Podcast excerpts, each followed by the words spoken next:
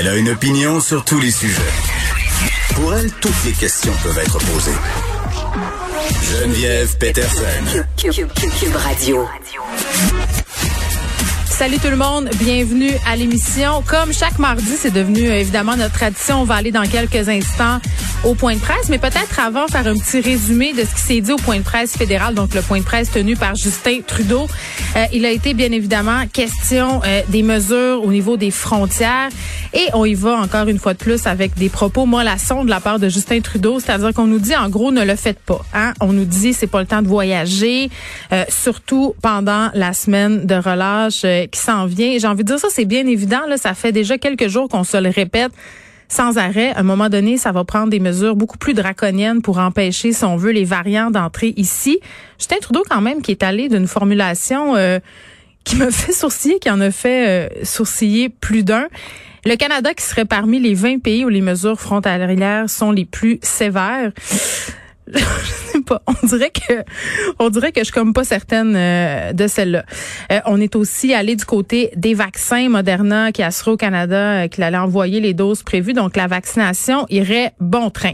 Maintenant, à surveiller au point de presse ici aujourd'hui, 1166 nouveaux cas. C'est quand même assez bas. C'est un des chiffres les plus bas qu'on a eu depuis longtemps. Donc ça nous amène peut-être à se poser des questions sur ce qui va être annoncé très bientôt à propos du couvre-feu le 8 mars. Est-ce que ça va se poursuivre? Est-ce que ça va se poursuivre partout. On va aller au point de presse.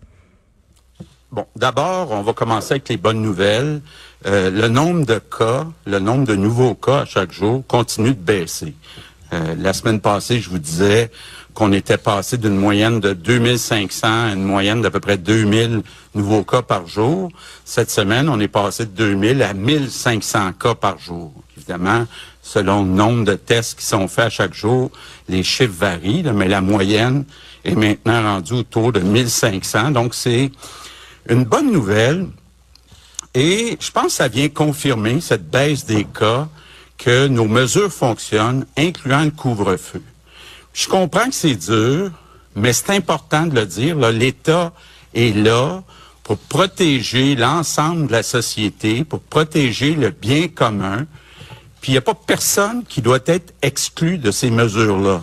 Donc, euh, euh, ça s'applique à tout le monde. Il ne peut pas avoir des groupes, des individus qui décident que moi, je veux pas suivre ces consignes-là. Ça a un impact sur l'ensemble de la société. Puis nous, comme État, on a cette responsabilité-là de faire appliquer ces mesures-là. Puis je veux euh, bien sûr remercier euh, tous ceux qui respectent les consignes. Puis je veux remercier aussi les policiers qui font un excellent travail pour faire appliquer les consignes. Ça sauve des vies, ça évite d'envoyer des gens dans les hôpitaux, puis ça évite évidemment de retarder des chirurgies. Parlant des hospitalisations, il y a eu une baisse. On est passé de 1500 à 1400, à un peu plus que 1300. C'est encore très élevé. Très élevé, surtout à Montréal. Il y en a 1040 qui sont dans le Grand Montréal. Donc, la situation continue d'être très difficile dans les hôpitaux du Grand Montréal.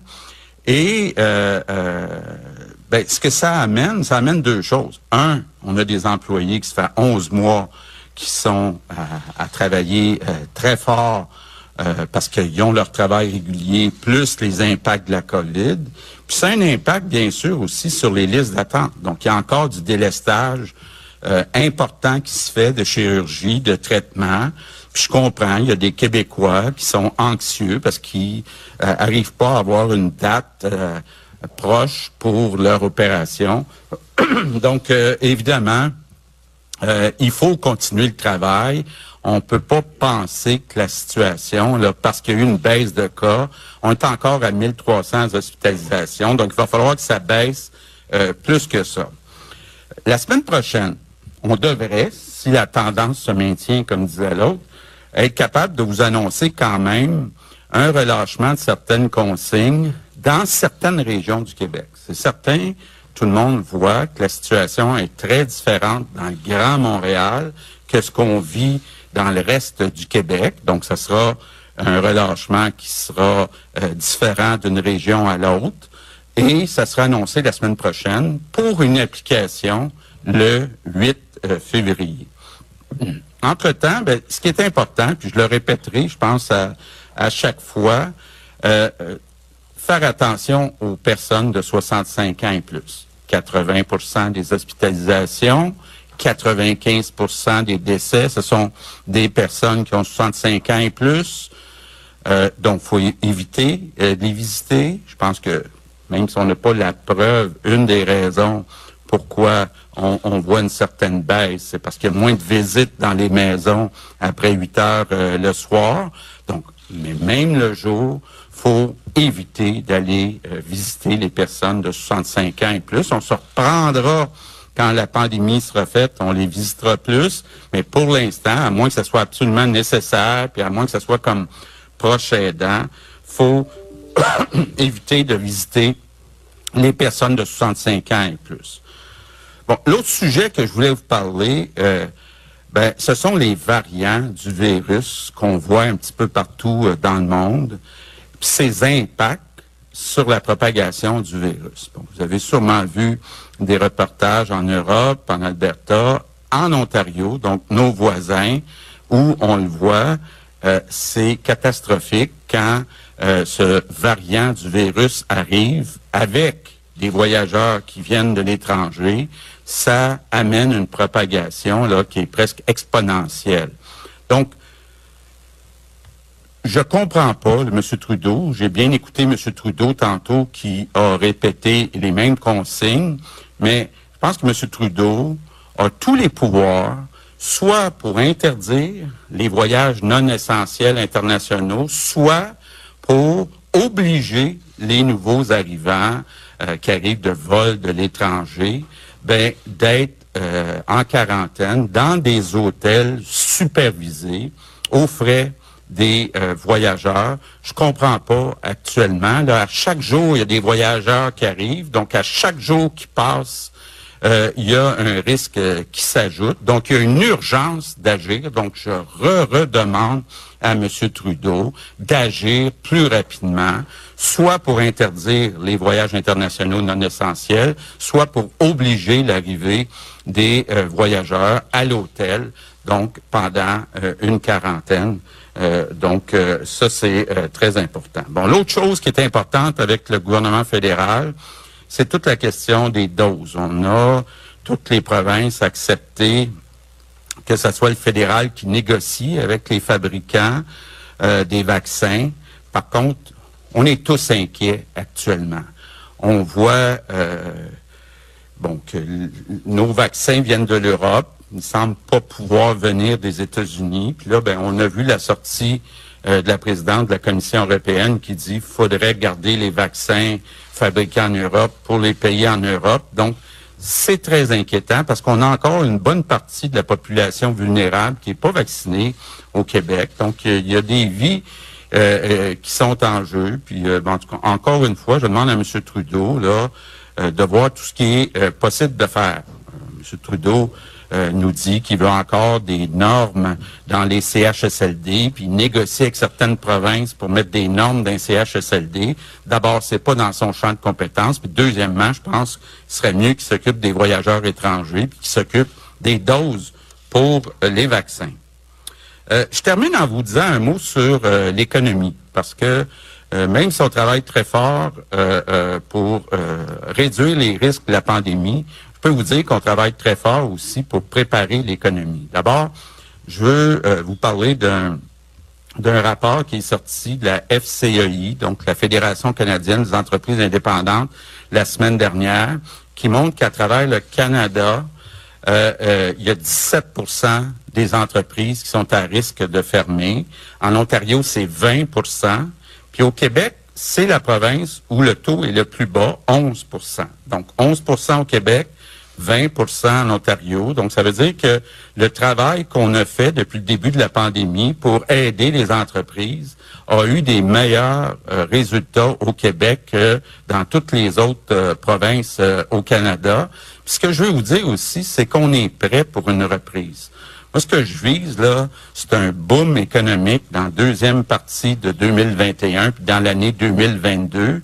Euh, ça va être une relance économique où on va profiter de nouvelles opportunités. Il va y avoir une nouvelle économie, donc plus d'entreprises québécoises qui fabriquent ici des produits qui euh, étaient jusqu'à présent importés, plus d'entreprises québécoises qui sont dans le secteur des euh, économies vertes, puis plus d'entreprises québécoises aussi qui sont dans le secteur numérique, là, qui, euh, évidemment, que la pandémie va être encore plus en, croissance. Donc, je termine en disant aux Québécois, soyons patients et gardons le moral.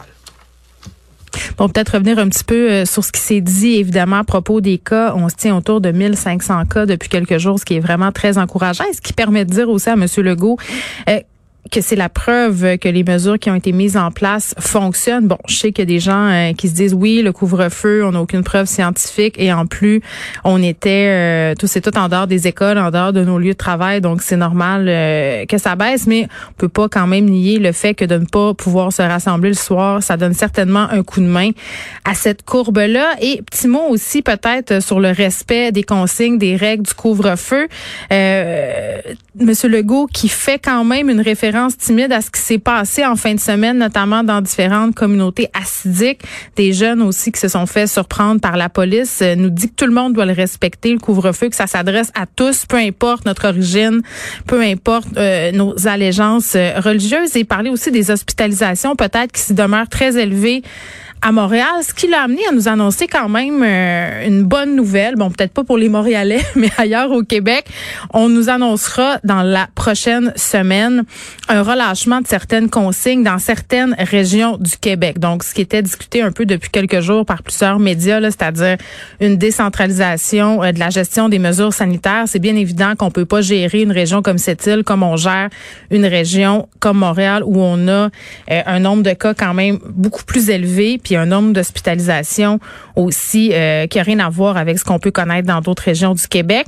Euh, on a rappelé, euh, on a profité aussi, pardon, pour rappeler Monsieur Legault euh, qu'il fallait continuer à protéger les 65 ans et plus, pas seulement passer le couvre-feu, mais pendant le jour aussi, parce que je pense que c'est bon de le rappeler, sans faire d'agisme, là, ce sont des chiffres. 80 des hospitalisations, ce sont des personnes de 65 ans et plus, ainsi que 95 euh, des décès. Premier ministre Legault, qui n'a pas été tendre non plus à l'égard de Justin Trudeau, lui dit de se dépêcher, euh, de demander euh, de fermer les frontières. On va tout de suite répondre aux questions. Quelques minutes sur la vaccination. Euh, tout d'abord, on commence encore par les bonnes nouvelles. Les bonnes nouvelles, c'est qu'on a atteint euh, hier notre objectif de 225 000 euh, personnes vaccinées, deux semaines avant l'objectif qui était le 8 février. Donc, non seulement c'est une excellente nouvelle, mais j'aimerais en profiter pour remercier tout le personnel de vaccination, toute l'équipe de Daniel Paris qui font un travail particulièrement difficile dans les premières semaines. Donc, euh, ce qu'on a pu faire la démonstration, en fait, c'est que quand on reçoit les doses, on vaccine, même on est deux semaines en avance de ce qu'on avait prévu faire. Bon, maintenant, c'est certain que le, ralentissement dont le premier ministre parle euh, va, va, avoir un impact sur euh, les prochaines semaines. on le voit déjà cette semaine, vous le voyez, on a déjà baissé à 5000, puis etc., comparé à ce qu'on avait déjà fait dans nos grandes journées. Juste peut-être vous vous mettre au courant. J'essaie de vous mettre au courant tous les jours. Quand on a des nouvelles, on, le met sur euh, nos différents réseaux d'information. La semaine prochaine, Pfizer, 8000 doses. Moderna, 40 000 doses. Mais c'est loin de ce qu'on prévoyait faire, mais c'est quand même au moins la semaine prochaine, il en rentre. Fait le ralentissement, c'est sûr que ça va avoir un impact sur notre élan. Mais ce que j'aimerais rassurer la population aussi, c'est de dire que pendant ce temps-là, on fait d'autres choses, qu'on continue de se préparer. Alors, peut-être juste pour rappeler aux gens euh, qui ont hâte, parce qu'on était supposé commencer des RPA, on en a fait un petit peu, des personnes qui étaient en RPA, n'a pas fait autant qu'on voulait, mais on a déjà commencé. Donc, je rappelle les trois phases. La première phase, la phase actuelle, c'est vraiment nos personnes vulnérables, les travailleurs qui œuvrent auprès de la santé. On en a fait presque la moitié déjà, donc ça aussi c'est une bonne nouvelle. Puis des gens qui sont aux soins critiques. La deuxième phase, c'est ce qu'on va appeler la, la, vaccination par catégorie d'âge. Vous vous souvenez, une fois qu'on va, on va être sorti des RPA, on va prendre les 80 et plus, on va prendre les 70. Donc, ça, c'est la deuxième phase qu'on a très hâte de, de faire aussi parce qu'on le voit, rappelez-vous, c'est là que sont les hospitalisations. Puis la troisième phase, ben, c'est la vaccination grand public. Euh, puis chacune de ces phases-là, je le rappelle, a des stratégies différentes parce que on, se rappelle pourquoi on a pris Pfizer au début, même si c'était plus difficile, on voulait aller là, mais avec les, vaccins qui vont rentrer, on va être capable d'aller plus rapidement. Euh, j'aimerais parler un petit peu des vaccinateurs, parce qu'on entend souvent des gens qui disent Hey, on lève la main, nous, on aimerait en faire, puis tout ça. Je voudrais rappeler, euh, ben, premièrement, euh, que pour, pour se préparer, on a, on a deux grands centres, là, puis on, on mettra des, des images disponibles. Moi, j'ai assez hâte qu'on voit 200 000, 300 000, 400 000 personnes par semaine se faire vacciner, mais on a pris le palais des congrès à, à Montréal puis le centre des foires à Québec. Vous avez vu peut-être quelques photos, on les rendra disponibles.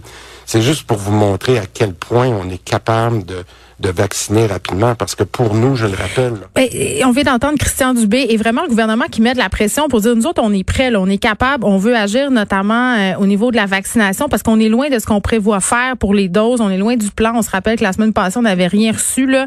Là on va recevoir euh, 4000 et 8000 doses.